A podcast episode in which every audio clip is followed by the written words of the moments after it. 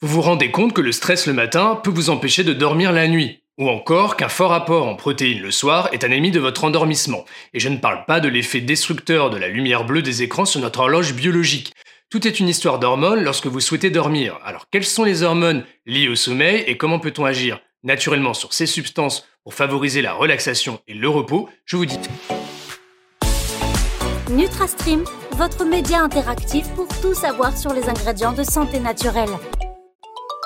J'ai toujours adoré les œuvres faites de dominos. Vous savez, ces petits rectangles d'un blanc étincelant placés minutieusement les uns derrière les autres. Dès que le premier est renversé, on suit une réaction en chaîne qui se divise parfois en plusieurs chemins, ça se rejoint, puis ça se sépare de nouveau. Eh bien, euh, les hormones du sommeil, c'est un peu la même chose. Une perturbation, quel que soit le moment de la journée, engendre une réaction en cascade dans votre corps. Mais comme avec les dominos, vous pouvez bloquer la réaction à un moment clé pour éviter les perturbations sur un chemin ou stimuler d'autres chemins favorables à votre repos. Alors, quelles sont les hormones impliquées dans votre sommeil et comment les gérer naturellement? Généralement, une hormone est un neurotransmetteur, une sorte de taxi qui transmet des informations aux cellules nerveuses de votre cerveau. Et si je vous dis hormone du sommeil, je sais, vous avez pensé à la mélatonine. Elle est un élément clé de votre sommeil, vous avez raison. On l'appelle l'hormone du sommeil, mais c'est en fait l'hormone de notre horloge biologique. Votre cerveau va capter la baisse ou l'absence de luminosité pour produire de la mélatonine afin de vous aider à vous endormir. Une baisse de la production de mélatonine peut entraîner des troubles du sommeil comme l'insomnie. Alors mes conseils, évitez les écrans le soir au moins deux heures avant de vous coucher. Ne surchauffez pas votre chambre car un lien fort existe entre votre température corporelle et la mélatonine. Et si vous le souhaitez, vous pouvez faire des cures ponctuelles pour vous supplémenter en mélatonine. En bref, vous produisez donc de la mélatonine chaque soir, et cette synthèse se fait à partir d'une autre hormone, vitale pour notre équilibre psychique et émotionnel, la sérotonine. C'est la deuxième hormone liée à votre sommeil. En plus de la synthèse de la mélatonine, la sérotonine possède un rôle essentiel dans le sommeil. Alors là, on n'est plus dans l'endormissement, mais on voit plus grand. Imaginez qu'elle est comme un chef d'orchestre de l'organisation de votre sommeil, vous êtes le spectateur principal. La sérotonine permet le passage d'un cycle de sommeil à un autre et d'une phase de sommeil à une autre. Un vrai métronome.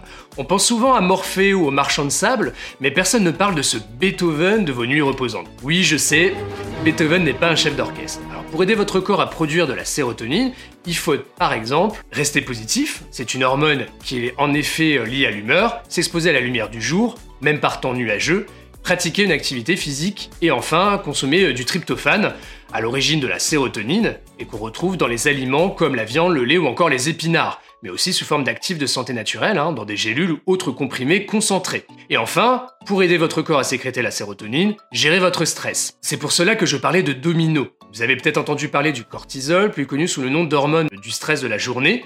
Un niveau élevé en cette molécule agit sur le niveau de sérotonine et de mélatonine. En plus, un niveau élevé de cortisol augmente votre niveau d'alerte et réduit par conséquent l'envie de se reposer. Ce n'est peut-être pas une hormone du sommeil, mais le cortisol est une hormone liée au sommeil. D'ailleurs, il est prouvé que chez les personnes souffrant d'insomnie, le niveau de cortisol est élevé, y compris la nuit. Alors comment diminuer votre taux de cortisol? L'activité physique, tout d'abord, fait exploser votre taux de cortisol, donc pas de sport intense après 17 heures. L'activité sexuelle, en revanche, c'est à toute heure, car d'autres hormones entrent en jeu, on est sur un autre chemin du circuit de domino. Autre conseil, apprenez à gérer votre stress. Il existe un tas d'ingrédients de santé naturelle pour y parvenir à associer à d'autres méthodes. Dernier point, évitez la caféine qui interagit avec le cortisol. En plus de l'élévation du niveau de cortisol, les études démontrent que la caféine augmente le taux d'une autre hormone, l'adrénaline, l'hormone des sensations fortes, qui empêche forcément de bien dormir. Et je ne parlerai pas d'adénosine aujourd'hui, qui est plus un neurotransmetteur, mais qui joue le rôle de calmant, contribuant à vous endormir. Nous avons vu les principales hormones liées au sommeil et comment vous aider à mieux les sécréter, bref, de prendre le bon chemin. Vous voulez en savoir plus sur les hormones Rejoignez-moi sur Instagram. On y parle d'hormones du sommeil, du stress, du bonheur et surtout des ingrédients de santé naturels qui interagissent positivement sur elles. Pour ce faire, c'est très simple. Cliquez sur le lien juste en dessous de ce podcast, faites-le. Profitez-en aussi pour me poser euh, toutes vos questions sur Instagram. Je suis impatient de vous retrouver sur ce réseau social. À très bientôt sur NutraStream.